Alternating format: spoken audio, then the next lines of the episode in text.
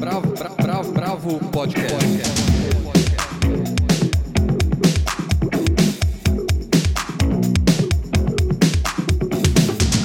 Olá, bem-vindos ao podcast da Bravo. Eu sou Guilherme Werneck. Nessa edição, infelizmente, faremos sem o Almir de Freitas. Então estão comigo Helena Bagnoli e o Andrei Reina. A entrevistada do programa é a maravilhosa Jussara Marçal, que lança hoje nas principais plataformas o seu segundo disco solo, Delta Estácio Blues. No Papo Cabeça, a diretora Maria Thaís, que acaba de lançar com co-direção de Igor Boy o filme Territórios de Resistência, Florestanias, Sertanias e Riberias, nos conta o que são esses territórios. E claro, teremos as nossas dicas. Vamos começar pelo que passou.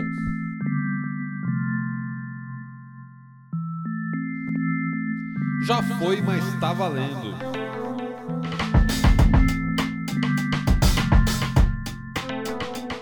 Na semana passada, chegou aos principais agregadores de podcast o programa Oceanos Prêmio de Literatura em Língua Portuguesa.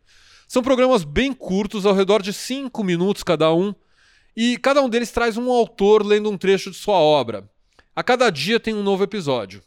Desde a estreia já estão disponíveis da poeta portuguesa Cláudia Lucas Schell, lendo fragmentos do seu livro Confissões, Cristóvão Tesa analisando o ótimo Atenção Superficial do Tempo, o angolano José Eduardo Agualusa lendo um capítulo do romance Os Vivos e os Outros, os romancistas brasileiros Renata Belmonte e Edmilson de Almeida Pereira, que lêem trechos dos seus romances Mundos de uma Noite Só e Um Corpo à Deriva, e do Timor-Leste vem o Luiz Cardoso lendo o romance O Plantador de Abóboras.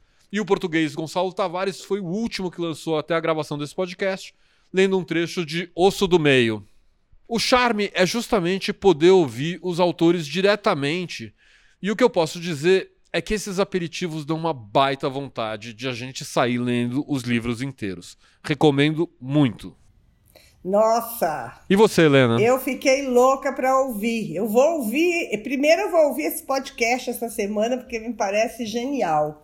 Bom, eu vou, vou falar de uma série que está valendo muito, é uma série da Apple que estreou no final de maio. É, já passou um pouco, mas eu só vi agora, 1971, o ano em que a música mudou o mundo. É uma maravilha, um documentário em oito episódios sobre músicos e músicas que moldaram a cultura e a política de 1971. Guerra do Vietnã, a explosão no consumo de cocaína e a segunda onda feminista são algumas das razões apontadas pela série para explicar por que 1971 foi um ano tão frutífero para a música. E a série tem uma pesquisa absurda, imagens de arquivos e entrevistas de Caio Queixo, e um mergulho total nas nossas referências musicais, como John Lennon, Rolling Stones, Aretha Franklin, Bob Marley, Marvin Gaye, The Who, muitos e muitos e muitos outros. E como eles foram influenciados pelas marés de mudança da história e, por sua vez, como usaram a sua música para inspirar a esperança, a mudança e a cultura à sua volta. Está disponível no Apple TV. É uma puta série legal. Nossa, que maravilha. Eu não vi, eu não tenho Apple TV, na verdade, porque nesse mundo de tantos streamings tem uns que a gente perde mas eu fiquei morrendo de vontade. Não, vale assinar, assim, nem que seja um mês para poder ver a série, porque é um documentário valioso. Muito, muito, muito bacana. Assim, o, ano, o ano rende demais, né? Bom, os anos 70 inteiro é quase um milagre, sim. né? Mas 71. É, é, é furioso, historicamente. e você, Andrei, qual que é o seu Já Foi Mais Tá Valendo? Eu, eu queria fazer uma espécie de dois em um aqui para indicar é, dois eventos parecidos que promoveram mesas de debate bem legais ao longo dessa semana e que continuam disponíveis online. É, a primeira delas é o Salão do Livro Político, que foi organizado pelas editoras Alameda, Anita Garibaldi, Autonomia Literária e Boitempo, e que reuniu também uma feira de publicações também de editoras independentes é, a maioria delas alinhada mais aos debates da esquerda. Né? Os assuntos discutidos nesse salão foram da, da crise climática à judicialização da política. E uma das mesas, com o nome Pandemia e a Reinvenção do Comunismo, reuniu o mais pop dos filósofos, dos filósofos marxistas, o Slavoj Žižek, e o Vladimir Safatli, da USP. todas essas conversas estão é, lá na TV Boitempo, no YouTube. E a outra iniciativa é o ciclo comemorativo de cinco anos da editora Ubu, é, uma casa editorial que em pouco tempo se firmou como espaço privilegiado para publicações também em ciências humanas, né? preencheu um pouco da lacuna deixada pela COSAC Naif. A palestra de abertura sobre direitos indígenas foi com a antropóloga Manuela Carneiro da Cunha, é, e ainda rolaram papos sobre feminismo decolonial com a escritora franco-argelina Françoise Verger e a filósofa Jamila Ribeiro, e também sobre arte e política, com o filósofo italiano Franco Berardi, o Bifo, que o Gui já indicou algumas vezes aqui, e a artista e pesquisadora Gisele Beigelman, que é uma amiga aqui do podcast. É, eu recomendo dar uma olhada no canal da Ubu no YouTube e também dá para ver toda a programação no site que a editora fez, 5anos.ubueditora.com.br nem sempre na correria do home office a gente acha tempo para fazer essas coisas, né? Mas vale salvar para quando pintar uma brecha. Não, maravilha. É, parabéns para o Bu, vida longa, parabéns para Florência, para Elaine, incansáveis, né? Viva o Bu. Não, viva o Bu. Inclusive eu tô lendo um livro da Ubu, que a Elaine que me deu, que é incrível também. Eu vou aproveitar e vou enfiar uma dicasinha no meio. É um livro que chama Tecnodiversidade, uma coleção de artigos do Yuki Rui, tem uma apresentação do Ronaldo Lemos. Super interessante para a gente entender esse mundo é, dos algoritmos, dos algoritmos que são enviesados, do racismo via algoritmos. É, para quem que gosta desse papo de tecnologia e cultura, é muito, muito, muito bacana. muito bom. Bom, agora então é a hora da entrevista. Bravo, bravo, bravo. bravo, bravo. É, Jussara Marçal lançou na última quinta o seu segundo disco solo, Delta Estácio Blues, com produção do seu parceiro de Metá Metá, Kiko Dinucci. Não deixe de se levar pelo título, Delta Estácio Blues não é um disco de guitarras e pentatônicas, ele é todo criado em cima de samples, baterias eletrônicas e muitas parcerias. Algumas que são cultivadas há anos, como é o caso do Rodrigo Campos, do Rodrigo Ogi e do prodígio Cadu Tenório, e outras mais novas, como Tulipa Ruiz, Maria Beraldo, Siba, Douglas Germano e Catatal. Mas no centro dessas parcerias todas está Jussara, compositora, que nos apresenta uma série de canções urgentes, título que eu roubo na cara dura do cubano Silvio Rodrigues. São muitos assuntos tocados no disco, mas existe claramente um desejo de falar desse país em convulsão, mesmo que por meio de histórias e personagens que não são políticos em primeiro plano. Bem-vinda, Jussara. É um prazer ter você no podcast da Bravo. Obrigada, Guilherme. Obrigada a todo mundo que está conectado. Prazer meu aqui estar tá com vocês. Não, o prazer é nosso. Sara, que disco maravilhoso, né? Eba. Eu, eu queria começar perguntando um pouco do, do, processo de composição, porque ele é muito diferente dos seus outros trabalhos, né? Sim. É, são muitas parcerias, mas mais do que isso, tem uma unidade no caótico, que são os samples, que trazem um novo tipo de estrutura para as canções, né?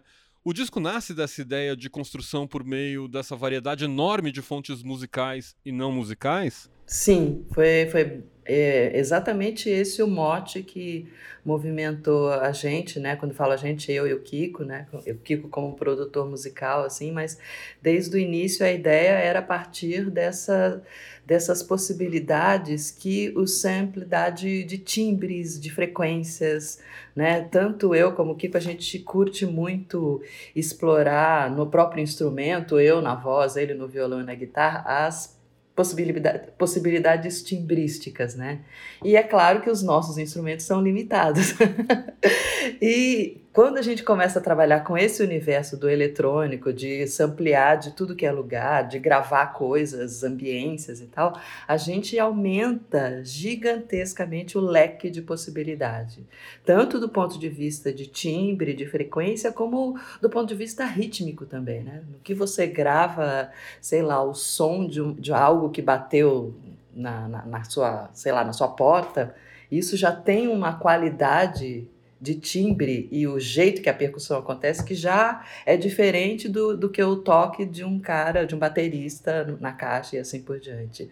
Então foi um pouco nessa pira que a gente entrou, de brincar com as possibilidades de timbre, de frequência e mexer muito com ritmos, né? Que aí você tem mil peças que você pode jogar de maneiras muito é, variadas, né?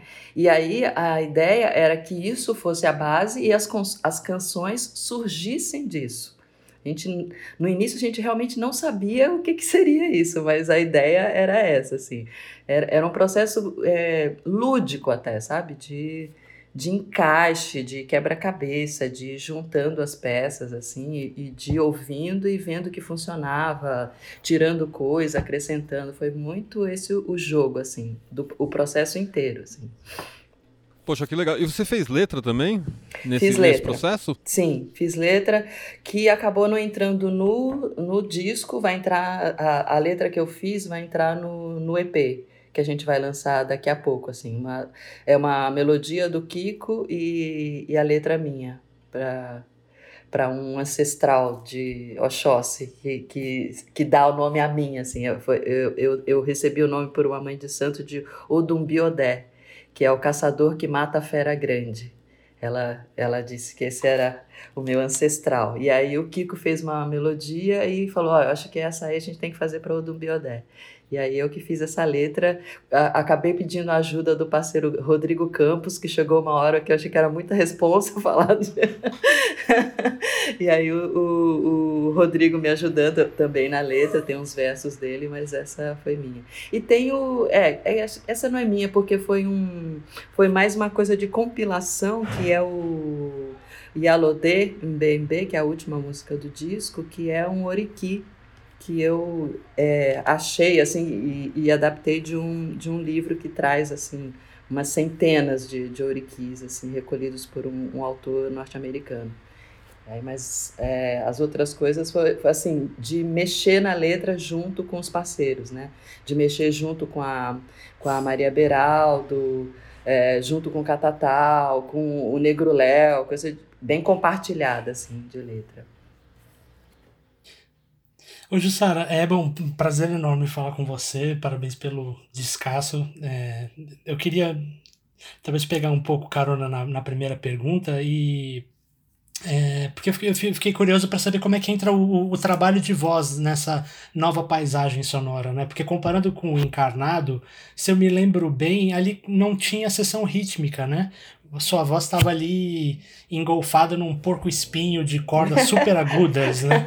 A rabeca, a guitarra. E agora o grave vem forte, né? Para não falar das Sim. batidas e programações eletrônicas. Muda é, o trabalho de voz? Como é que, como é que foi para colocar a voz nesse, nesse meio de campo, assim. Uhum. Eu acho que isso que você notou é bem interessante, porque realmente o encarnado era toda uma sonoridade mais puxada para o agudo, né? Eu lembro que quando a gente mandou é, pro Fernando Sanches, que foi quem mixou o, Encarnado, ele falou, nossa senhora, onde eu vou, vou, vou onde eu acho baixo aí, porque em geral você já pensa a estrutura da mixagem pensando na, nas frequências, né? E o Encarnado não tinha baixo, assim, tinha algumas coisas do grave que vinha da guitarra, da rabeca, mas era tudo mais puxado para cima, né? E aí, talvez para compensar isso, no o Delta Estácio Blues é muito cheio de graves. A gente adorava quando vinha um grave assim que a gente sentia bater no peito, era quase, nossa, é esse, é esse. era muito fazia parte da brincadeira encontrar esse, esses registros de grave, que inclusive é o trabalho eletrônico possibilita, né? Você consegue uns gravíssimos assim que no instrumento talvez você não, não alcance aquela potência assim de, de punch mesmo, né? Que, que a gente consegue no grave. Então foi, foi tudo muito. Esse, esse registro foi muito marcante, assim, na, na sonoridade desse disco.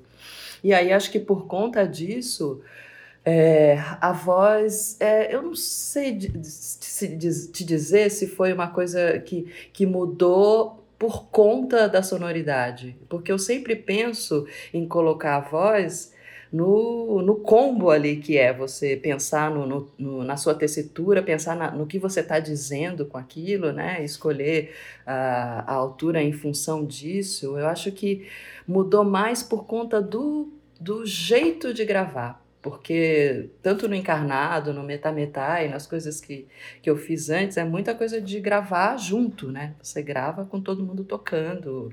É tudo feito, você toca pra caramba e depois que vai gravar com a coisa já pronta, né? O arranjo já pronto. E esse não, foi o contrário. A gente montou tudo, todas as bases, e aí que a voz veio em cima. Então foi um processo diferente de pensar o cantar, sabe? Não foi tanto no, no calor da hora. Eu, eu, eu pude experimentar possibilidades até por conta do do isolamento né, social. Tá, fiquei em casa, estava em casa, então vamos lá experimentar como é que eu faço a voz de Corpus Christi, como é que eu.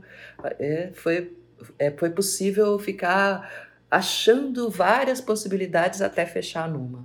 Uma coisa que, nos outros processos era mais é, no, no, calor ali Não, e tem umas hora, coisas, né? inclusive, de estúdio mesmo, né? Você usa autotune de um jeito Sim. estético, né? Não, não de um jeito que é super interessante para voz, né? E é um pouco novo, num certo sentido. Sim, né? sim. E, e, muita coisa de pedal, que eu já estava usando um pouco nos shows, É. mas nesse disco eu usei muito, assim, e, e isso também foi esse trabalho de ir escolhendo, olha, se eu colocar esse, esse, esse, experimentar esse som aqui, esse efeito, vai dar uma liga com a base. Então foi muito de achar essa, essas possibilidades. Mas é engraçado você falar isso do de como foi encontrar ah, esse, esse jeito de colocar a voz é, no estúdio, né? Experimentar essas possibilidades de gravar em partes, gravar, gravar aos poucos, foi muito um novo universo, assim, que se abriu, que foi muito legal também. Ô, Jussara, eu queria te perguntar um pouco sobre a Crash, a primeira primeira música, né, que chegou divulgando o disco com o pé na porta, né? é em grande estilo. E, é, enfim, quando eu ouvi, eu meio quase caí para trás, assim, ouvindo ali já pela quinta ou sexta vez, tentando entender o que tinha acontecido, eu me lembrei um. Eu me lembrei um pouco da, da Damião do disco anterior, do Encarnado. Porque parece existir nessas duas músicas, na Damião e na Crash, uma noção de revide, né? Na primeira, Sim é, a narradora, você incentiva o personagem título a revidar, né? Dá neles Sim. Damião e quando cansar, me chama. Sim. Só que agora em, em Crash, essa, esse revide é enunciado já logo de cara em primeira pessoa, né? Ninguém Sim. mandou você vir me aperrear. Então vai Aham. tomar madeirada. Madeirada. Vo- Você acha que entre o Encarnado e o Delta, entre 2014 e 2021, esse sentimento de que já deu, de que já passou da hora de revidar, passou para um novo patamar? Sem dúvida. E eu acho que o que no encarnado era uma coisa interna, visceral, uma coisa que você remoía, né? uma, uma sensação ciranda do aborto. Tem várias ali que lida com uma coisa que é interna, uma, uma agonia né? que você tenta colocar para fora, mas que ainda está represada. Eu, acho, eu sinto muito isso, né? E aquele universo ali da, das guitarras to- torna isso mais denso. E eu acho que em Delta Estácio Blues a densidade se dá por uma essa vontade de, de socar mesmo, de pular em cima, de, de mu- esmurrar. É uma coisa mais explosiva. Eu acho que, que tem esse lugar de revide, mas nesse lugar de. Não me chama mais não, porque eu já tô aqui, já tô aqui, já tô, na- já tô dando porrada aqui. Acho que tem muito isso de é essa necessidade de, de ir para a luta, de, de ter uma violência explícita já. Não dá para se conter, né? É- é- Essa coisa de contenção parece que já deu, não dá mais. A gente já está num, num patamar assim impossível de, de chegar às, às vias do impossível. Assim. Eu acho que é, acho que Delta Estácio Blues tem um pouco dessa, dessa agressividade aí de partir para cima mesmo, sabe? No sentido de de pular para cima, de, de, de pulo, de salto, de acho que eu, eu sinto E, e essa letra do. Essa letra do Crash ela é do Oji, né? Ela é toda do Oji. Vocês estreitaram essa parceria durante o Rastilho ali, durante o turnê do Rastilho, que vocês fizeram um pouco juntos? Antes ou já era até. uma coisa que vinha de antes? Antes até, porque o Oji é, já conhecia, assim, a gente ficou mais próximo no, naquele trabalho do Tiago Franças, o Malagueta, Perus e Bacanaço, né, que ele fazia música sensacional, e aí uns shows que a gente fez, ele já estava junto, depois eu participei do, do Rá, cantando é, Correspondente de Guerra, cantei o refrão, então é uma, uma parceria que já vem de um tempo, assim, né, um pouco é, junto com o Kiko, com, com, com o Thiago, o pessoal que já, já conhecia de antes até, né? Então foi uma coisa já já trabalhada assim há um tempo. A gente fez uma outra parceria no disco do D2 o ano passado, que cantamos juntas, uma aí, tudo remotamente, olha, queria que você fizesse tal coisa, tudo, foi muito legal. E aí o, o Kiko tá fazendo a produção do disco dele também, né, do disco recente, e, e aí foi nesse processo aí que a gente chamou ele para fazer uma Maravilha. e ele trouxe essa joia, assim. Agora, e é uma joia, e é uma joia que vocês apresentaram com um vídeo, né? Que deu um outro peso, né? Eu acho que Sim. esse vídeo é uma porrada também à altura da música. Assim. é, como é que foi essa decisão? Assim, vocês realmente queriam sair já com audiovisual para ter um Não, impacto? Assim? Eu, bom, eu sou muito neófita nessas coisas de marketing, de lançamento. foi muito ajudada pela, pela Mari, a Mariana é, Mansur, que é a produtora do, do projeto e tal. O Bernardo Oliveira, que é também produtora da, da QTV e tal. E eu, o Bernardo que me apresentou a Najur, eu achei incrível, assim, logo que ele mostrou os primeiros vídeos dela, um tempo atrás, assim, eu achei incrível. E aí, logo que a gente lançou Crash, ele disse, putz, acho que teria a ver, né? Eu falei, nossa, total, né? Assim, encaixa muito o jeito frenético dela filmar, a coisa de ser no celular, na vertical, né? A coisa daquele Rio de Janeiro de quebrada. Eu falei, nossa, tem muito a ver. E aí ela topou fazer, foi sensacional, assim, encaixou de um jeito espetacular. Jussara, muito bom ter você aqui com a gente. É... Bom, você e o Kiko são parceiros de longa data em diferentes projetos e agora vocês vão fazer uma turnê juntos na Europa. E eu queria conhecer um pouco dessa história, tanto do lado musical como do lado pessoal. Olha, eu estava até pensando que a gente vai fazer um, um show agora Acontece isso muito, né? De chamarem ou o Kiko para fazer um show e me, me chama de fit, que é o caso dessa turnê que a gente vai fazer, ou o contrário, chamam com um, um show meu com fit do Kiko de noite. Aí eu tava pensando, vamos fazer um release, né? Vamos organizar isso. E eu tava lembrando que a gente se encontrou é, ali por volta de 2004 para fazer um show de sambas. Foi aí que a gente se conheceu. Assim, a gente tinha um amigo em comum e a gente foi fazer esse show de samba para apresentar voz e violão, assim, muito singelamente e com repertório de sambistas, né, Paulinho da Viola, Ney Lopes e tal, e ele ia me apresentando as músicas dele e eu ia achando cada vez mais incrível, assim, elas foram tomando conta do repertório até que a gente percebeu que era o caso de gravar mesmo.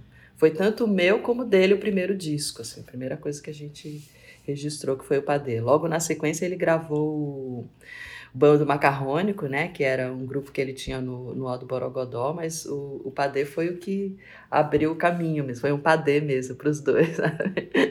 E daí não parou mais. Né? É, nossa, e é louco porque o Padê a gente lançou, a gente gravou em 2006, lançou é, em 2007, o primeiro show de lançamento mesmo foi em 2008, e é, muita gente veio conhecer o Padê muito tempo depois, porque ainda não tinha internet, né? A internet não tinha essa força que tinha, que teve quando a gente lançou o Metá Metá, por exemplo, que aí já tinha pensamentos de streaming, ainda era bem rudimentar, mas a gente lançou é, um compadre meu até que, que pensou numa plataforma, o Felipe Julian, que pensou numa plataforma que era essa ideia de streaming, já bem um, um proto, um proto streaming.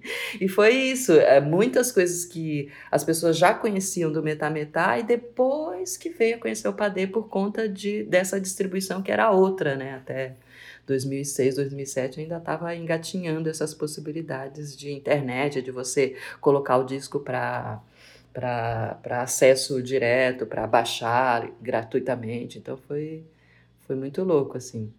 E, e fomos, seguimos para parceiros até hoje, assim, coisas de outros shows, né? Ele participa do meu show da Brigitte, a gente faz, é, fez o, o show para o Itamar, eu participava, então é, fizemos show em homenagem ao, ao Geraldo Filme.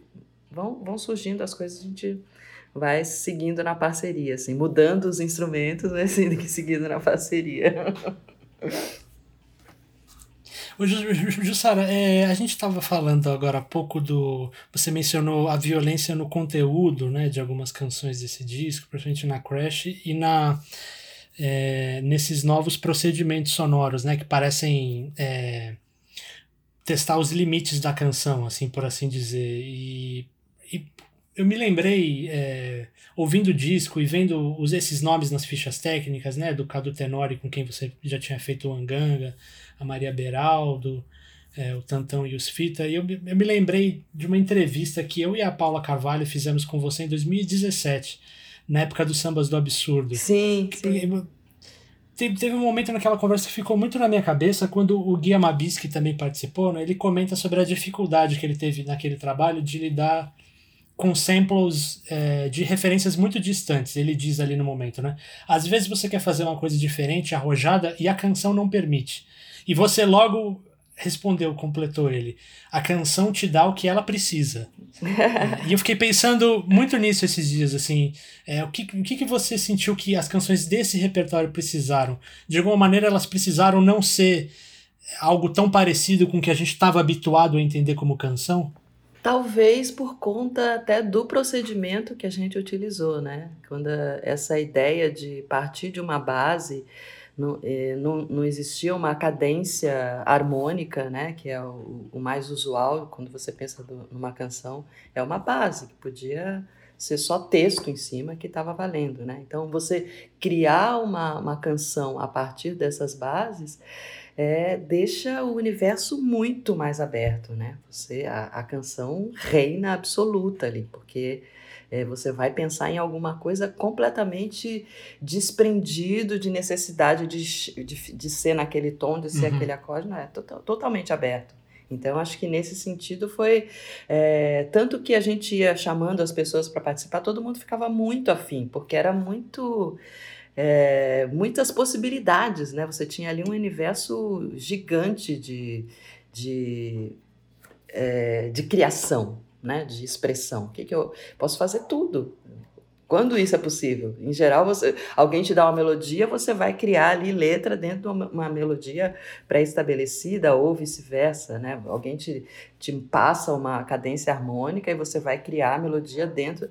Aqui não, era, era um universo abertíssimo, né? Tanto que para a gente foi muito surpreendente quando a gente ia convidando as pessoas para fazer e retornava com coisas que a gente mesmo se surpreendia, assim, nossa, caramba, a gente não pensou nisso. Foi muito, assim, de, enriquecedor mesmo, de, de outros olhares, assim, ajudando a gente a até a entender o que a gente estava fazendo, sabe? Aí a, a canção majestosa, assim, ela quase que se criando sozinha, porque era isso, né? Muito, muito, um campo muito aberto, muito vasto, né? Você tinha ali uma, uma brincadeira de timbre e você viaja do jeito que você quiser. A, Alzira criou uma coisa completamente solta dentro de uma base que a gente fez. É, o Catatal pegou e implodiu completamente a base, criou uma outra coisa em cima e que ficou sensacional. A gente é isso mesmo, joga tudo fora, vou ficar com isso aqui que é mais legal. É muito, sabe, foi muito aberto o processo. Eu acho que nesse sentido. É, acho que os samples ajudaram, na verdade, a, a, a criar possibilidades novas de canção. Que é, é isso que no início era até uma angústia nossa, acho que mais minha, né? O Kiko é mais é, atirado que eu. Eu ficava, meu Deus, né? Acho que a gente não tem nada, que não vai virar nada. Mas à medida que ia surgindo, você via que era muito outro universo assim de canção, outra possibilidade de criação e isso dava num outro universo de canção assim que foi muito gostoso de vendo nascer, assim, sabe? Cada nova canção que, que chegava, cada nova parceria que se efetivava, assim, era um, uma descoberta nova, assim, foi muito legal. E que com, com esse espaço de liberdade, Sara, fica mais difícil dar uma unidade, amarrar o disco ou não? Não necessariamente. Porque ouvindo ele parece coeso, assim, faz sentido. Assim. É, eu acho que não, justamente porque é muito claro esse esse jogo com as bases, né? Uhum. Eu acho que as bases, a, a forma de ter sido tu, tudo construído a partir delas, né? A partir de, dessa desse jogo com com as várias vias que você pode colocar no mesmo, né, no mesmo arranjo, eu acho que isso acabou dando a, a unidade. Não tinha uma, uma coisa de só trabalhar instrumentos aqui, só tra trabalhar samples aqui, só trabalhar é, efeitos do, do, do, do, ai, do, do software que a gente estava usando, Ableton Live, era tudo misturado. Uhum. Né? Em cada música tem coisa que a gente tira do, do live, tem coisa que o Kiko tocou, tem coisa que eu cantei, fiz com a voz e isso virou, tem coisa que a gente gravou ali e isso virou uma, uma percussão qualquer. Então foi isso. E às vezes usando alguns efeitos, e aí esse efeito já mudava a sonoridade. Então o disco inteiro é feito desse material, não tem um. É, não é setorizado. Então acho que a unidade se dá porque tá tudo ali, tudo virou material de, de produção dessas bases, de arquitetura dessas bases. A, a gente está agora chegando nesse, nessa, na pandemia num momento em que as coisas estão começando a abrir, né? Está começando a ter uma possibilidade de show presencial, é, ainda muito regulamentado, mas, mas tão, o caminho parece ser o, o, de uma abertura, com todos os cuidados, com, né? Tudo. Sim. Como é que vai ser transpor esse disco para o palco, né? Com, com porque ele é muito diferente de tudo que vocês Sim. fizeram. Então, fiquei muito curioso de imaginar vocês no palco. A gente também. Mas foi muito legal. A gente já teve uma primeira experiência, né? De... Porque a gente vai lançar o. A gente lançou o, disco dia 30 e dia 7 vai ser o, o show Vai ser a, a, transmissão desse show gravado lá na Casa Natura Musical. Hum. E aí é, a gente chamou é, o, o, Cabral, de baixo e synth, e a Alana Ananias, baterista, e ela tocando bateria e tocando sampler também. Eu tocando E o Kiko sample. guitarra e sample. Isso, muitos. O Kiko é tem uma mesa gigante, essa é uma mesa de churrasco. De...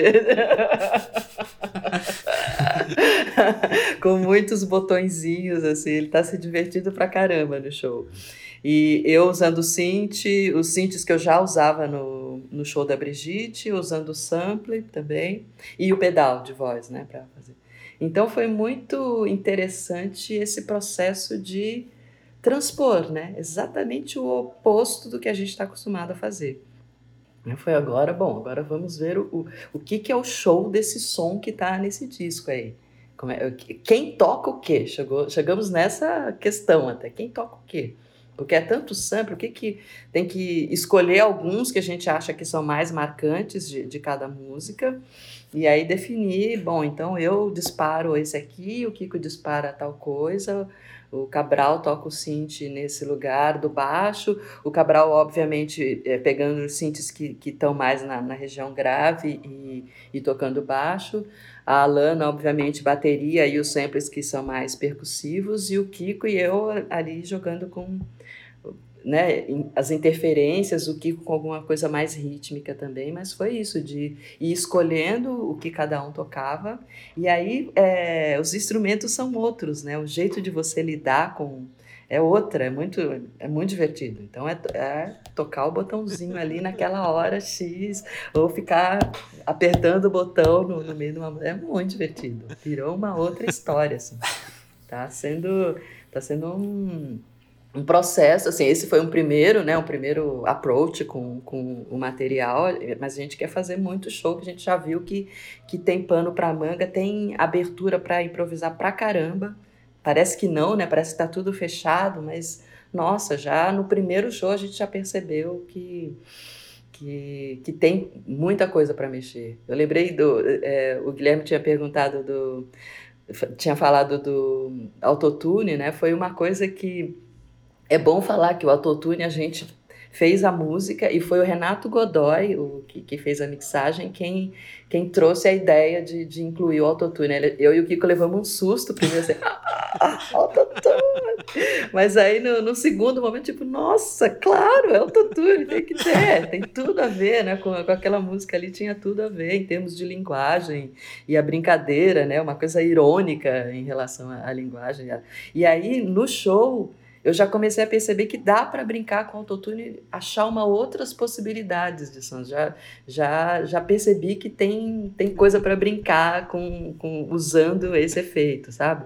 E aí coisas é, na base do Delta Estácio Blues, por exemplo, que tem a, a cuíca, né? Várias cuícas que o Paulinho Bicolor gravou a gente já viu que dá para ficar brincando, deixar um, uma hora de show ali brincando com as, as cuicas todas. Então é isso.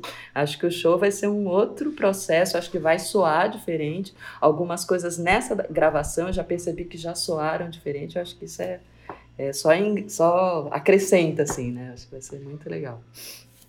Muito bom. Bom, a gente já deu o nosso tempo, infelizmente a gente podia ficar ah, aqui conversando a tarde curto, inteira, né? porque ah, eu adoro conversar com você, quase tanto quanto eu gosto de ouvir você. Ai, obrigada. Porque é louco, mas porque parece podia, que vai né? demorar, mas, nossa, tem tanta coisa pra contar e aqui não cabe. Não, né? tem tanta coisa. Eu queria perguntar já um monte de coisa, por exemplo, Corpus Christi. Eu Sim. essa música. Demais. É, mas a gente, a gente guarda pra uma próxima. Tá bom, tá bom. Feito, combinado. Então tá bom. Obrigadíssimo, Jussara. Mó prazer. Eu é, que agradeço. Sucesso Obrigado, no Jussara, lançamento do disco. Eu faço tudo pra não entrar numa guerra, mas se entrar não vou parar de guerrear. Ninguém mandou você vir me aperrear, vai tomar madeirada. Bravo, bravo, bravo, gente, brigadíssimo. Muito bom, é sempre uma honra conversar com a Jussara, né? E chegou a hora de saber Até. o que a gente tem curtido. Nossa, é demais, cara. Eu tô, tô realmente impactado com o disco. Eu fiquei ouvindo hoje três vezes de manhã assim. Me travou.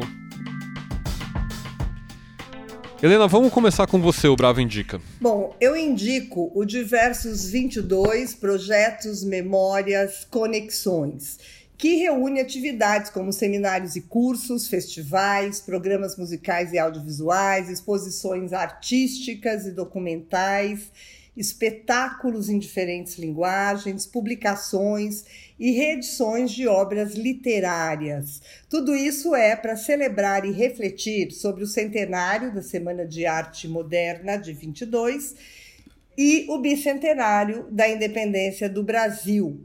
Isso é um programa profundo, longo, né, que está sendo realizado pelo SESC São Paulo. A programação abriu agora, se iniciou no dia 28 de setembro e vai seguir e percorrer todo o ano de 2022. Essa é uma ação em rede com programações online e presenciais em unidades do SESC na capital, no interior e no litoral do estado de São Paulo. São atividades integradas e em diálogo com as memórias e conexões dessas efemérides para discuti-las, aprofundá-las e, sobretudo, ressignificá-las em face aos desafios que o tempo presente tem nos imposto, né? Abertura foi o seminário online que reuniu 20 acadêmicos, artistas, pensadores, filósofos e pesquisadores, que foi o Diversos 22 Levantes Modernistas. A pergunta principal que norteou o tema foi: o que a semana e o modernismo têm a dizer sobre 2022? O conteúdo está na página do Sesc São Paulo no YouTube e acompanhe as demais atividades pelo site do SESC. É um programaço para ficar ligado. É muito interessante, né? Porque essa discussão também de o que, que é a semana de 22, como ela pode ser lida hoje, já que a gente tem outras questões artísticas, né? Depois de todas essa, depois de passar por todas essas vanguardas, é sensacional, né? Quem são os novos modernistas hoje? Eu duvido que os novos modernistas sejam a burguesia que teve no Teatro Municipal, por exemplo. Eu acho que a gente tem outros, outras questões para tratar em 2022, né? O que, que vocês sentem disso? Não, seguramente. E, e talvez rever a importância da semana sob o ponto de vista estético, de como ele veio sendo tratado até hoje, né? É, que movimento foi esse? Quem ele excluiu? Como ele está? Eu acho que é uma discussão fundamental. Assim, obviamente, como a independência do país que, que sabemos. É, se bem que eu acho que mais do que a independência a gente tem que celebrar a república. Pois é, a gente tem que celebrar a democracia todo dia, todo dia. Exato. Mas eu, eu acho muito legal como esses ci- ciclos né, de discussão sobre 22 que já estão acontecendo estão levantando esses, essas contradições né, e pontos críticos né, do, do modernismo. tal. Tá, tá rolando já há alguns meses, a gente tem sempre indicado na newsletter, inclusive as mesas, o ciclo 1922 Modernismos em Debate, né, que é organizado pela, pelo Instituto Moreira Salles, pelo Museu de Arte Contemporânea da USP e pela Pinacoteca. E várias das mesas lidam exatamente é, disso que você falou, Gui, né, da necessidade de olhar é, as contradições do passado e onde tá, estão essas energias né, modernistas ou que seja hoje, né? É, hora de. Hora não, já passou da hora, mas assim, tem que fazer a lição de casa e a história é essa, né? Uhum. Sem dúvida. Sem dúvida, sem dúvida. Bom, eu vou, eu vou dar uma indicação que é um pouco diferente. É, é, tem um, um percussionista brasileiro que é um dos que eu mais gosto, chama Ciro Batista. Ele não é muito conhecido é, do grande público, mas para vocês terem uma referência, para mim ele, ele é do tamanho de um Naná Vasconcelos, assim, como percussionista. Ele é, ele é genial. Ele foi morar em Nova York nos anos 80 e desde então ele está absolutamente inserido dentro da cena de jazz nova-iorquina, principalmente aquela que começou nos lofts nos anos 1980, né? E cuja figura central talvez seja o saxofonista John Zorn e seu incrível selo Tzadik, que veio um pouquinho depois. Inclusive, os principais discos lançados pelo Ciro Batista são por esse selo Tzadik, é, discos emblemáticos como Vira Loucos, né, que é uma fantasia alucinada sobre a obra do Heitor Villa-Lobos, Banquet of the Spirits e, e Infinito, só para citar alguns, né? Nessa semana chegou ao Bandcamp, que é essa pequena joia onde a gente garimpa a música, né? Uma pequena uma pequena caixa de joias, digamos, pequenininha, porque ela é um EP é, que chama Zero Collection. Ele tem um pouco menos que meia hora e traz justamente as gravações que são mais caras ao próprio Ciro, né? É uma dica para quem quiser entrar nesse universo particular do percussionista, que é muito mais do que só um inventor de instrumentos e um músico, né? Ele é uma figura ímpar que canaliza a brasilidade de um jeito absolutamente criativo. Assim. Quem quiser é, e quem gostar pode ir atrás de outros de seus discos e das participações do Ciro em gravações de outros artistas. Para facilitar a vida, eu já deixo aqui três que eu amo. Um chama Eyes in the Back of Your Head, da pianista Gary Allen. O outro é Ciro, com o não guitarrista Derek Bailey, né, com o gênio da guitarra maluca inglesa. E um clássico que é o The Big Gun Down, um disco dos anos 80 do John Zorn, tocando as composições do Ennio Morricone. É, vale muito a pena. Uau, incrível. Não conheço nada, vou atrás. Ciro com Y, pra ficar mais fácil. Super músico. E você, Andrei, qual que é a sua dica? Eu vou de disco também. É, eu queria indicar um álbum que eu acho que é um dos. Provavelmente é um dos lançamentos mais importantes de música de concerto desse ano. Não só pela qualidade musical, mas também pelo que ele representa. É uma nova gravação que saiu na semana passada da primeira e da terceira sinfonias da Florence Price pela Deutsche Grammophon. É, em 1933, a Price se tornou a primeira mulher negra a ter uma sinfonia sua tocada por uma grande orquestra norte-americana.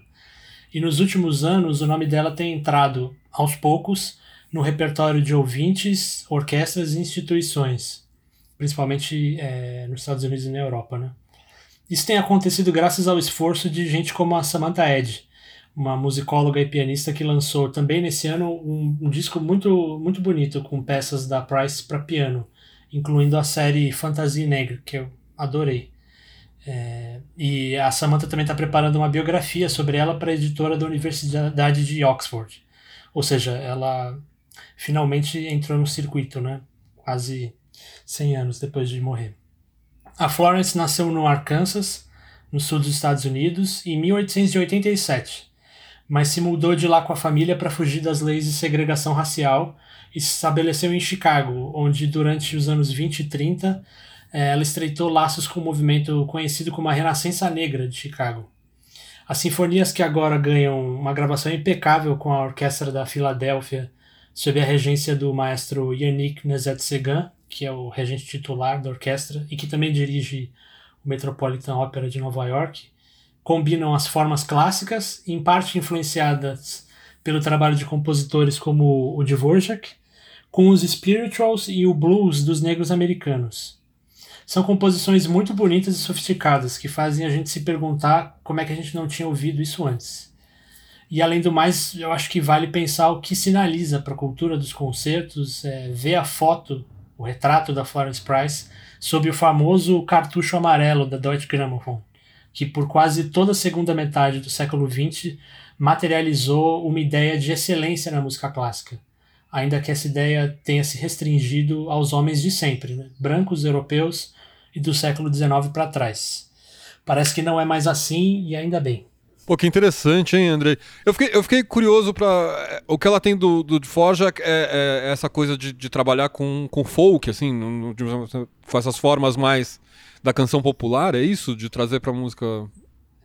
Isso, é super. Inclusive, a primeira sinfonia dela foi muito comparada à Sinfonia do Novo Mundo, do Dvorak, justamente por isso, por ter um acento americano em formas sinfônicas europeias, assim. Pô, que legal. Fiquei, fiquei mega curioso. E, e, sabendo né, a dificuldade que é você ser um negro de música clássica. Para quem conhece, por exemplo, a história da Nina Simone, a Nina Simone ela queria ser uma pianista de concerto. Ela nunca foi aprovada, né? Justamente por ser Sim. negra. É, a Florence Price foi a primeira né, mulher negra reconhecida como compositora sinfônica, né? Uhum. Ah, genial. Genial. Bom, agora vamos botar a cabeça para funcionar.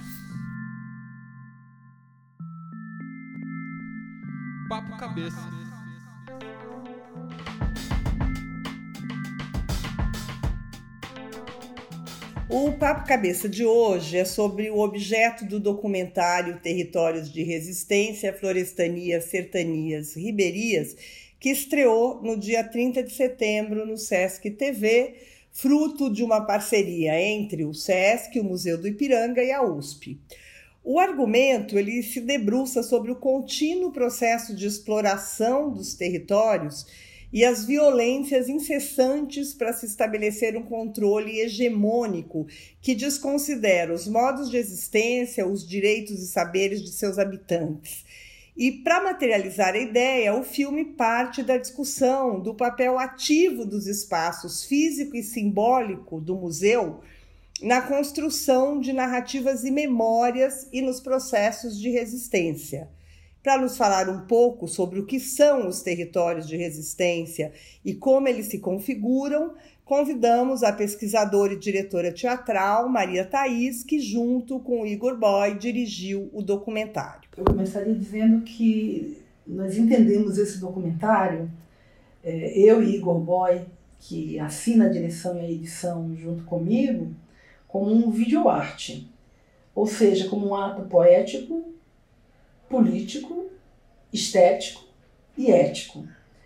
É, Para desenvolver a noção de território de resistência, nós elegemos três espaços, três lugares, talvez a palavra lugar seja a, a mais justa, é, que há séculos, antes mesmo do século XX, neste país, né, no, no que nós chamamos Brasil, sofrem de forma continuada com uma ocupação sempre gerenciada como exploração de recursos. Ou seja, o lugar é visto como um lugar de exploração.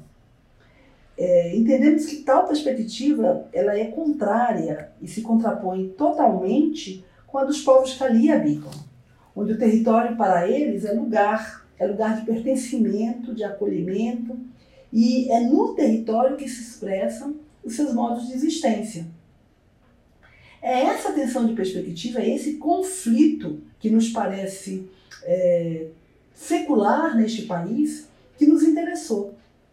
E foi por isso que nós entendemos que as florestas, as matas, as sertanias, os sertões e as ribeirinhas, né, a beira dos rios, é, poderiam se tornar, significar para nós esses lugares de resistência, esses territórios de resistência.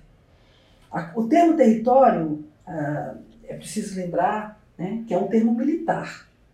Então, ele claramente é, carrega esse sentido de demarcação de fronteira, de propriedade. Mas ele vem também sendo usado e sendo compreendido hoje como um espaço de identidade, de construção simbólica. E é por isso que a noção de território nos interessou também para pensar o próprio museu, que não é apenas um espaço físico, mas é também um espaço simbólico. Ainda que na sua história né, a gente tenha que reconhecer é, uma predominância das narrativas hegemônicas. E foi com essa função, a função de problematizar essas narrativas, que aconteceu durante 2017 e 2019 o projeto Ocupação, que foi realizado pelo SESC Ipiranga e pelo museu. E que reconhecia que naquele espaço estão ali as disputas de narrativa. E também no sentido de propor né, uma abordagem artística para a escuta de problemas e de vozes que não estão colocados não estão postos naturalmente naquele espaço. Mas é preciso uma ação né, de reconduzi-los, de recolocá-los dentro desse espaço. No caso nosso, as leituras cênicas que construímos em 2019, que já nomeávamos territórios de resistência, nós associamos cada território a uma obra do acervo. Obras essas que são as únicas que, de alguma forma, singularizam pessoas negras, indígenas, caboclas. E nós tentamos então relacionar os seres e o lugar, né? Porque entendemos que são nas histórias das pessoas que se revelam os atos de resistência. A noção de florestanias nos foi, soprada durante esse momento de criação do trabalho pelo Ailton Krenak, por um envio de um texto que falava sobre as lutas dos povos da floresta, especialmente no, no, no estado do Acre, é, onde esse termo acho que aparece surge, e como modos de existência mesmo, como modos de vida, como modos de viver, porque sempre que a gente pensa uh, em direitos, a gente pensa numa noção de cidadania. E a noção de cidadania não serve a esses, a estes territórios. E, de alguma maneira, é, colando aí né, na, na noção de florestanias, a gente então nomeou os outros territórios de sertanias e ribeirias, construindo aí uma tríade de, de lugares de resistência.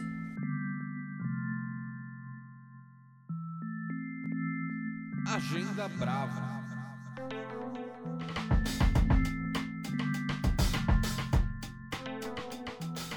No dia 12 de outubro, vai estrear o Teatro Filme Gaivota, que é dirigida por Gabriel Fernandes e Beth Coelho, que também participa como atriz.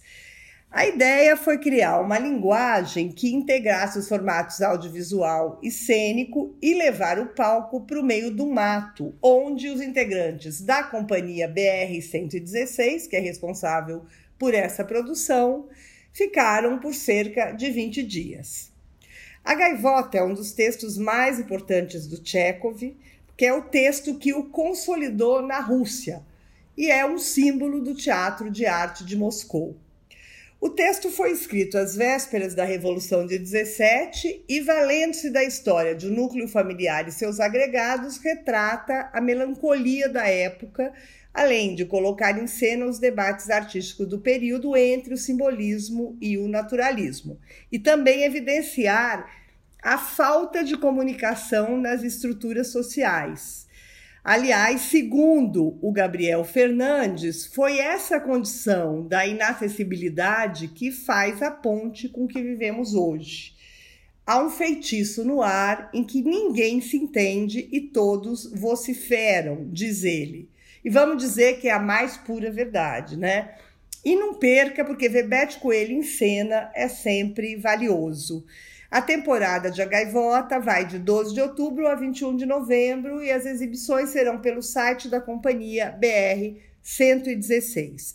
de quarta a domingo às 20, com sessões extras aos sábados e domingos às 15 horas, e o melhor de tudo é gratuito. Nossa. E esse texto, assim, para quem tá, quem tá ouvindo a gente e acha que não gosta de teatro, leia a Gaivota do Chekhov. É perfeito. Esse texto é maravilhoso. Bom, Andrei, e você? Qual que é a sua dica? É, a minha é de cinema, porque começa hoje, né, sexta-feira, dia 1 de outubro, e vai até o dia 10, um dos festivais mais legais que surgiram por aqui nos últimos anos. É a Mostra de Cinemas Africanos, que assim como no ano passado, realiza uma edição totalmente online e gratuita, com sessões na plataforma do Sesc Digital. É, vão ser exibidos 30 filmes, incluindo aí 10 longas e dois programas de curtas-metragens de 16 países.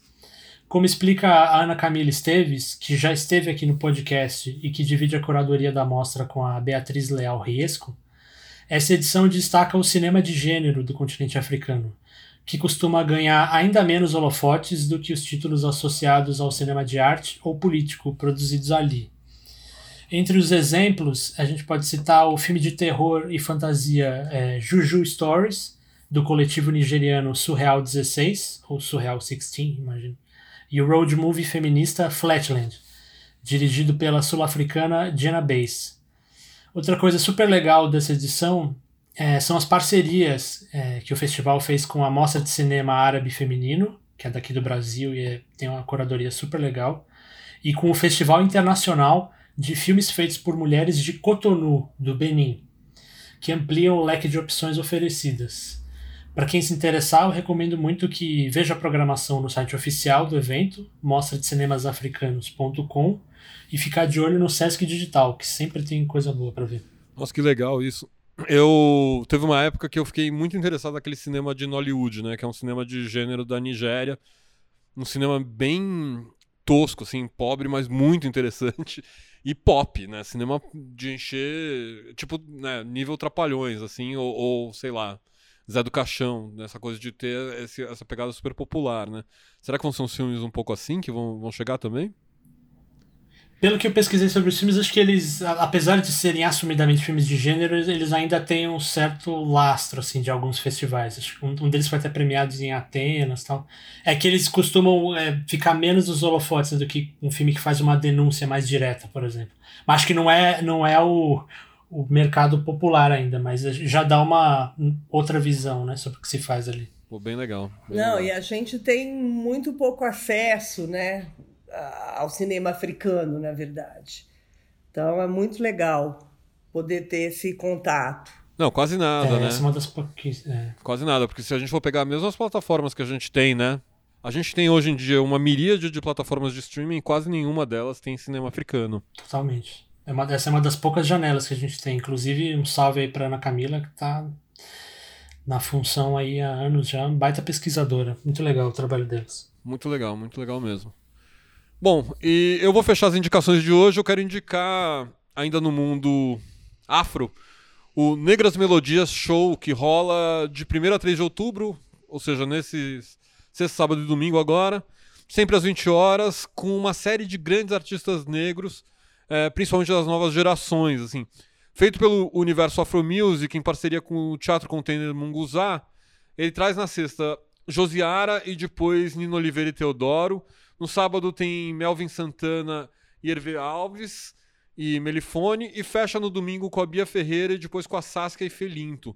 Que junto com a Josiara é das que eu mais quero ver, assim. Tem todo tipo de som, assim, de canção de protesto e romântica até um afrofuturismo experimental. É, num trabalho curatorial muito bacana do Hervé Alves, que, que busca justamente conectar as diferentes heranças afrodiaspóricas que acabam se cruzando aqui em São Paulo. É de graça e rola no canal do YouTube do Universo Afro Music, que é youtube.com barra Universo Afro Music. Recomendo muito. Fim de semana vai ser puxado, hein? Tem muita coisa boa para ver. Incrível. É isso aí. Sai da Netflix e vamos ver coisa diferente. É. o podcast fica por aqui.